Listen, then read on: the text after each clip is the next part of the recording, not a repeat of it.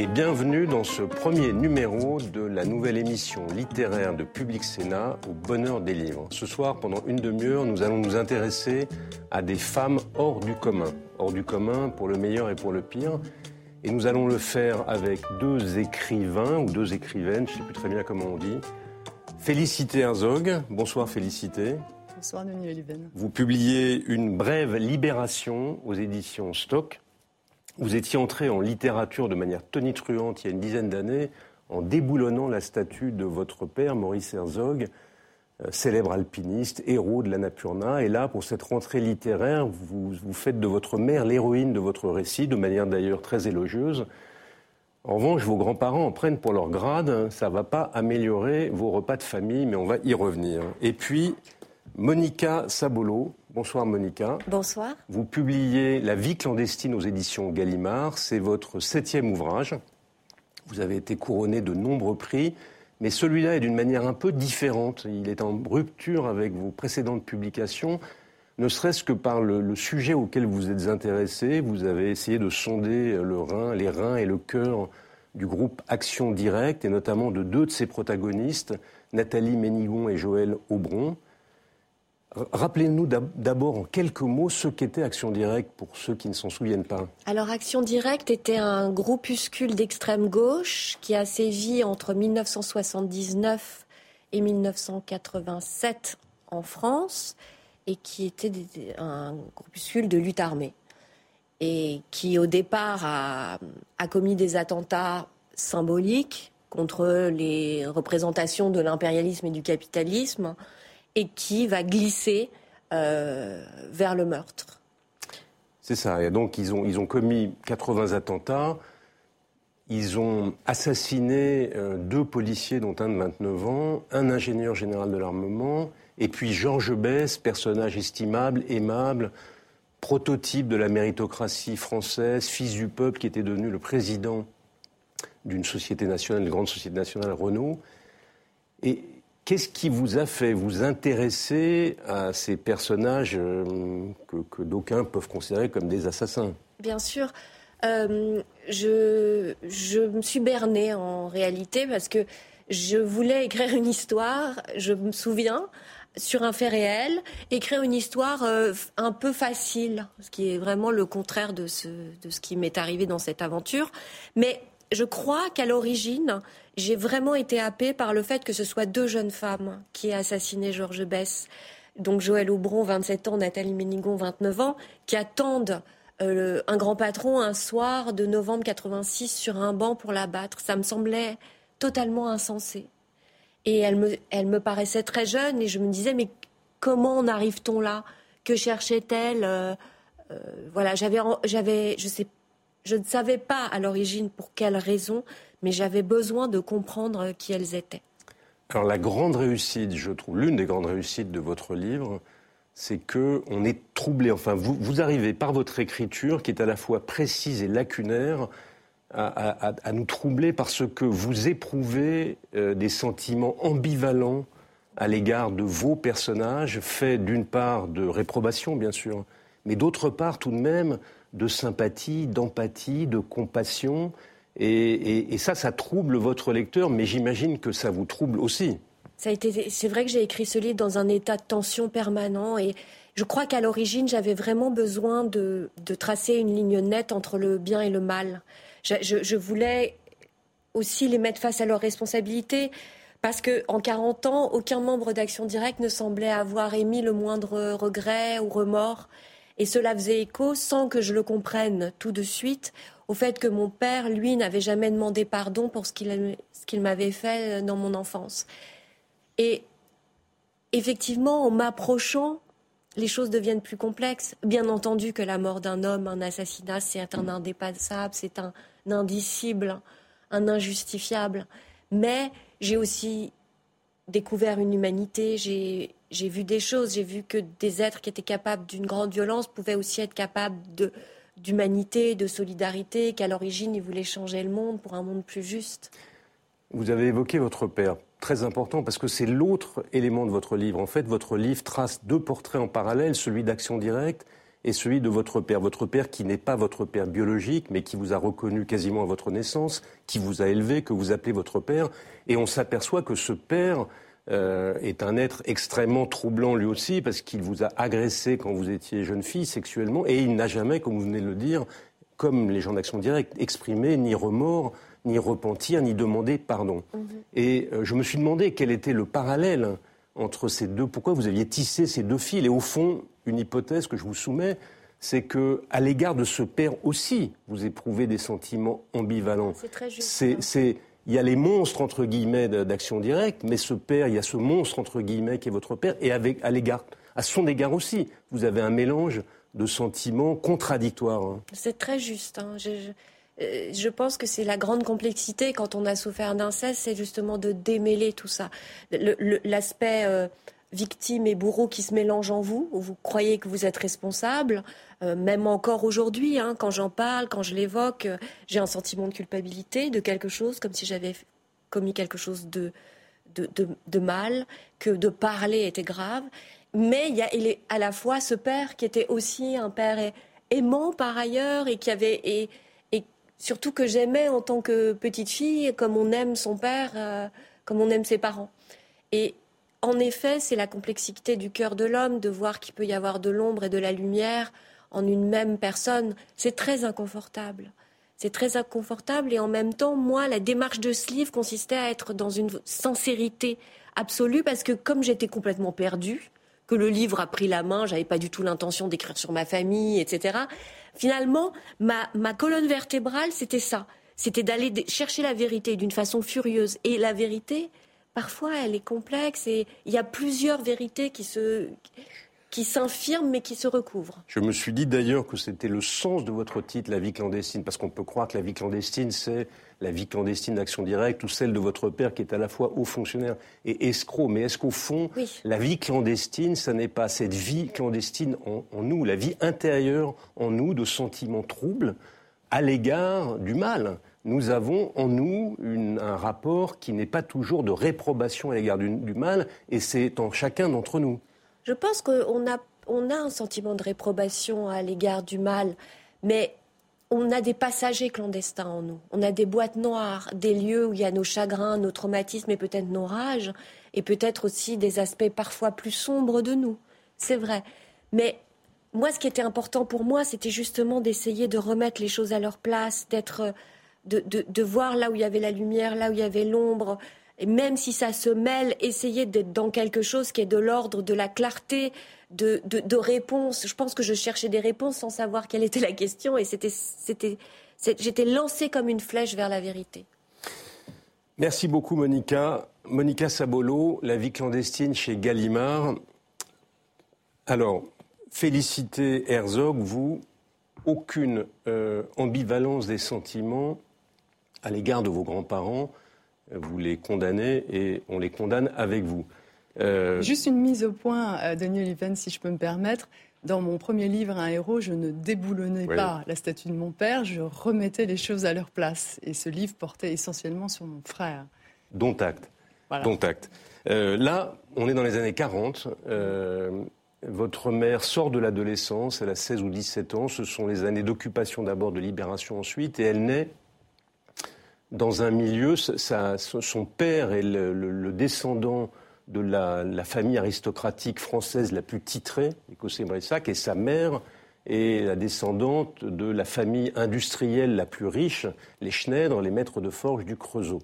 Décrivez-nous un peu ce milieu, euh, vous le décrivez d'ailleurs au début du livre, dans lequel votre mère naît et, et dans laquelle son adolescence se déploie. Alors c'est l'histoire donc de ma mère qui aujourd'hui a 96 ans et dont on raconte pour la première fois sa grande histoire d'amour et son affranchissement.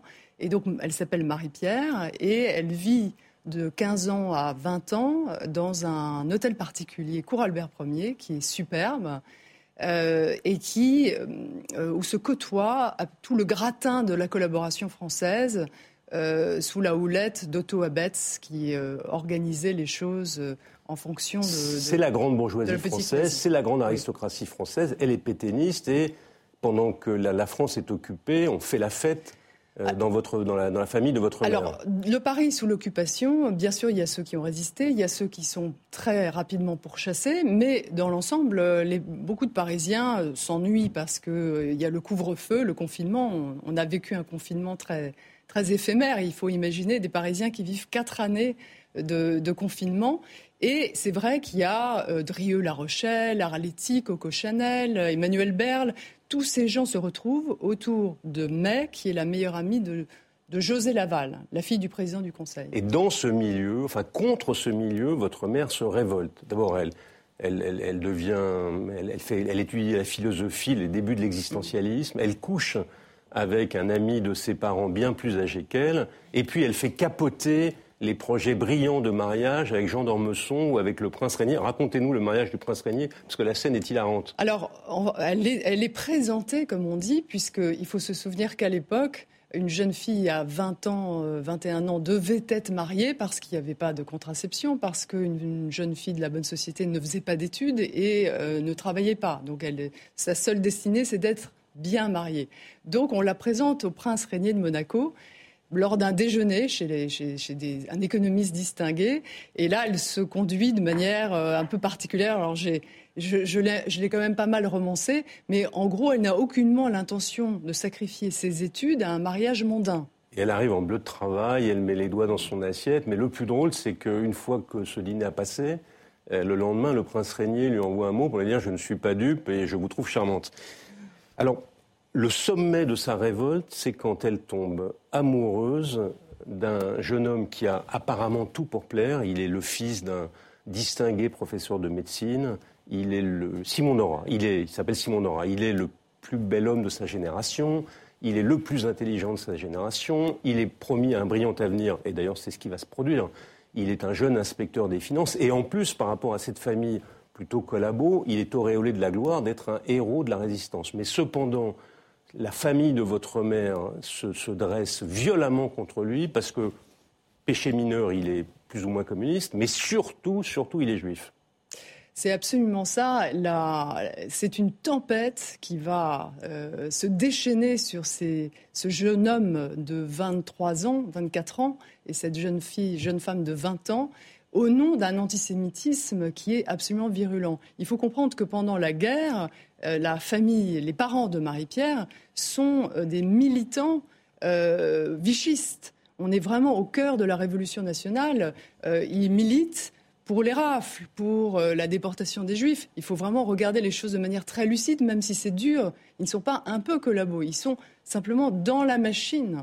Et, ils s'alignent sur, sur ces objectifs. Vous faites un portrait voilà. d'eux qui est épouvantable. Oui. Le, votre grand-mère est la maîtresse officielle de Paul Morand, vous faites un portrait de lui atroce. Alors je n'ai pas, en fait, euh, j'ai pas à inventer quoi que ce soit parce que j'ai eu accès à des inédits, donc au journal de guerre de Paul Morand, qui donc a été l'amant de May, la mère de Marie-Pierre, pendant presque 20 ans, et qui raconte ses échanges avec elle en disant Mais Marie-Pierre, qui est le plus beau parti de France, ne peut pas épouser un petit juifon révolutionnaire. Et les termes qu'il emploie, je n'ai pas pu les citer in extenso, mais j'en je, fais des scènes, j'en fais des dialogues. Vous ça sort de leur bouche, oui, c'est pas moi qui les ai inventés. Vous hein. citez d'ailleurs des textes merveilleux, ou d'ailleurs épouvantables, mais la lettre du père de Simon Nora, des lettres de Simon Nora, des lettres de votre mère Marie-Pierre, et puis une lettre de votre grand-père qui répond à la demande de mariage et qui dit Nous ne sommes pas du même village. Cette famille-là, elle est franchement pas fréquentable. Mais je, je crois qu'on ne se rend pas compte qu'à l'époque, euh, même après le retour des déportés des camps en 1945, il y a encore des familles et des milieux qui sont ouvertement antisémites, malgré tout ce qui s'est passé. Et évidemment, pour eux, c'est absolument un casus belli. Euh, leur fille ne peut pas épouser un juif, même s'il était richissime. Mais votre mère tient bon tiens, bon, sa famille l'enlève, sa famille la, la, la, la fait drogue. enfermer, la drogue, la fait enfermer dans une clinique psychiatrique. Et euh, Simon Nora vient l'enlever. Et il se marie, cette scène est extraordinairement romantique, au milieu du Vercors, parmi ses camarades de maquis. Mm -hmm. Elle tient bon. Quel est le ressort extraordinaire de votre mère Qu'est-ce qui fait qu'elle résiste à ce milieu qui pourtant lui, lui, lui offre bien des avantages? Je pense son tempérament et puis aussi son affranchissement intellectuel. C'est une intellectuelle. D'ailleurs, euh, elle m'a passé son journal, donc euh, je, peux voir à travers les années à quel point elle, étudie, elle lit euh, de l'histoire, de la philo. Elle est très atypique et elle, ça, lui donne des armes en fait intellectuelles pour se révolter. Et aussi, à l'époque où on était élevé par des gouvernantes, euh, et je pense qu'elle s'est construite une sorte de système de défense intérieure très très jeune, qui la protège, qui l'insularise, qui la, lui, donne de la clandestinité euh, et, qui lui permettent de, s'affranchir. Et elle dit très clairement, dans, et ça ce sont ses mots, elle dit on se détache de tout on se détache des siens, c'est triste, mais il faut savoir se détacher, ce qui est extraordinairement courageux. Vous lui avez, elle a 96 ans, vous l'avez dit tout à l'heure, vous lui avez fait lire, Simon Nora malheureusement n'est plus là, mais vous lui avez fait lire ce livre. Quelle a été sa réaction du portrait que vous faisiez de ses parents? Elle était, elle a eu accès au manuscrit. Je lui ai proposé de l'amender. Elle était très très heureuse du résultat. Elle se retrouve complètement dedans et euh, elle l'a elle, confirmé d'ailleurs dans des entretiens dans la presse. C'était tout à fait ça. Mais il faut comprendre, Daniel Even, que pendant euh, près de 80 ans, euh, tout a été mis sous le tapis dans cette famille, mais dans cet univers social, on ne parlait jamais de cette période. Et au fond, ce qui est très intéressant, c'est que récemment, les archives s'ouvrent, il y a beaucoup d'historiographie. Je pense au livre de Laurent Joly sur la rafle euh, du Veldiv. Et donc, des, correspondances euh, euh, se font jour, des journaux comme celui de Paul Morand apparaissent, un, de plus. Et donc, il y a matière, et, et nous sommes, et je me sens responsable de transmettre cette mémoire. C'est pour ça que j'ai écrit ce livre. Je l'ai écrit pour ma mère, pour Simon Nora, auquel ce livre est dédié, qui est un, grand modèle d'inspiration, mais aussi parce que si notre génération ne, fait pas ce travail de mémoire, personne ne le fera. Bon, franchement, quand on a lu Une brève libération de Félicité Herzog, euh, on a envie de chanter la Carmagnole et on se dit qu'on n'a pas fait la révolution de 1789 pour rien, parce que le milieu que vous décrivez, euh, ne fait pas envie. La réprobation qu'il suscite est quand même assez considérable. L'idée qu'il a dominé la société euh, n'est pas très rassurant. Il faut voir, c'est une aristocratie qui vit dans un entre-soi depuis l'affaire Dreyfus, anti-Dreyfus-Art. Mais il faut aussi savoir que chez les Cossé-Brissac, il y a aussi des Cossé-Brissac qui ont résisté et qui ont été arrêtés par la Gestapo. Comme quoi, dans les familles, c'est très complexe. Euh, voilà. Monica, l'idée que euh, il faille rendre public des choses qui mm. étaient secrètes et qui pesaient sur la vie intérieure, ça fait écho aussi à ce qui, vous a guidé dans votre livre. Complètement, je, comprends tellement bien ce que dit Félicité et, et, cette sensation aussi quand on écrit ce genre de livre de se dire mais dans quel guépier je me suis fourré, pourquoi je vais là? C'est-à-dire quoi j'avançais et je suis persuadée que Félicité se disait la même chose. Pourquoi? Parce qu'il y a voilà, de, mettre à jour ce qui était dans l'ombre depuis toujours. Oui, c'est une nécessité pour, les, pour mes enfants également, mais, mais ça, oui, ça crée quand même des, un remue-ménage intérieur assez puissant. Alors, le bonheur des livres, c'est d'abord le plaisir de ses lecteurs, et donc nous avons interrogé l'une d'entre elles, Jeanne Seignol, euh, qui va nous expliquer pourquoi elle aime les livres et qui va vous poser une question. Je crois que c'est à vous, Monica, qu'elle la pose. Jeanne, on vous écoute.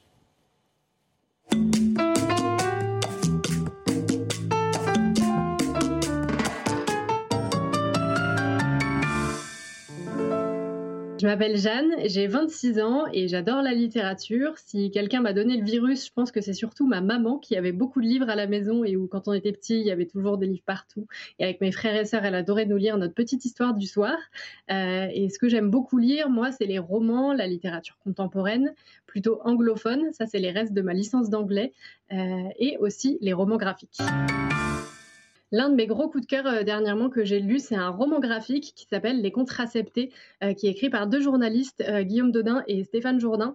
Et en fait, dans ce livre, on va beaucoup parler de contraception masculine. Et donc, il y a des moments justement très informatifs, mais aussi assez drôles, où par exemple, ils vont rencontrer des personnes qui font des slips chauffants. et donc, on va se retrouver, on a l'impression d'être dans une sorte de mafia où en fait, il y a plein d'hommes qui se retrouvent dans une salle pour coudre leurs slips chauffants. Donc, c'est vraiment très amusant et on en apprend quand même aussi beaucoup sur ce sujet dont on ne parle pas suffisamment à mon goût. La question que j'avais pour vous, Monica Sabolo, c'est est-ce qu'il y a un bon moment pour publier un livre? C'est quelque chose qui, m'a frappé euh, dès les premières pages. Vous parlez d'un sujet euh, qui est très intime et compliqué à aborder, c'est la question de l'inceste. Je trouve que vous le faites très justement. Et est-ce que justement, vous, vous aviez besoin de temps avant de pouvoir en parler et aussi peut-être de faire votre deuil pour que ce soit un sujet dont vous puissiez euh, parler dans l'un de vos livres? Merci Jeanne. Alors Monica, est-ce qu'il y a un moment pour publier? Ah oui, c'est sûr, mais il y a un moment pour écrire aussi. C'est-à-dire que moi, tous mes livres vont à chaque fois un petit peu plus loin et peuvent se rapprocher euh, de cela, de ces mots qui sont si difficiles à poser. Donc au départ, c'était deux lignes, et puis à travers la fiction. Et en effet, je pense que c'est un chemin de vie, un chemin aussi bien existentiel que littéraire. Donc je pouvais le faire là mais jamais j'aurais pu le faire avant, ne serait-ce qu'il y, a trois ans quand j'ai sorti le précédent. Voilà, cette émission touche à sa fin, pardon, mais avant de nous quitter, euh, le moment est venu de faire des recommandations de lecture, de donner nos coups de cœur, et on va commencer par vous. Féliciter Monica, mais attention, c'est satisfait ou remboursé. Votre recommandation, euh, les, lecteurs, enfin ceux qui nous écoutent, doivent adorer ce que vous allez leur proposer. Monica, quelle est votre recommandation?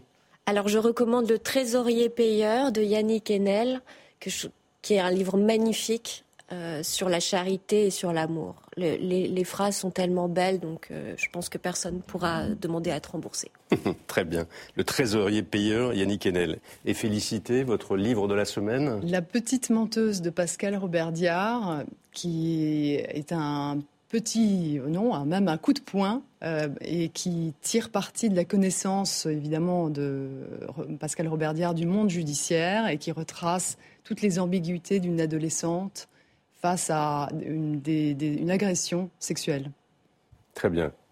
Euh, elle, crée en effet, elle montre en effet la, difficulté qu'on a à connaître la vérité, euh, la nécessité d'écouter d'un côté, mais la nécessité aussi de creuser pour chercher quelle est la vérité. Alors mes coups de cœur à moi, c'est Yasmina Reza, grande écrivain français, et c'est son dernier livre, grand roman, mais dans un petit format, en poche, donc accessible à tous.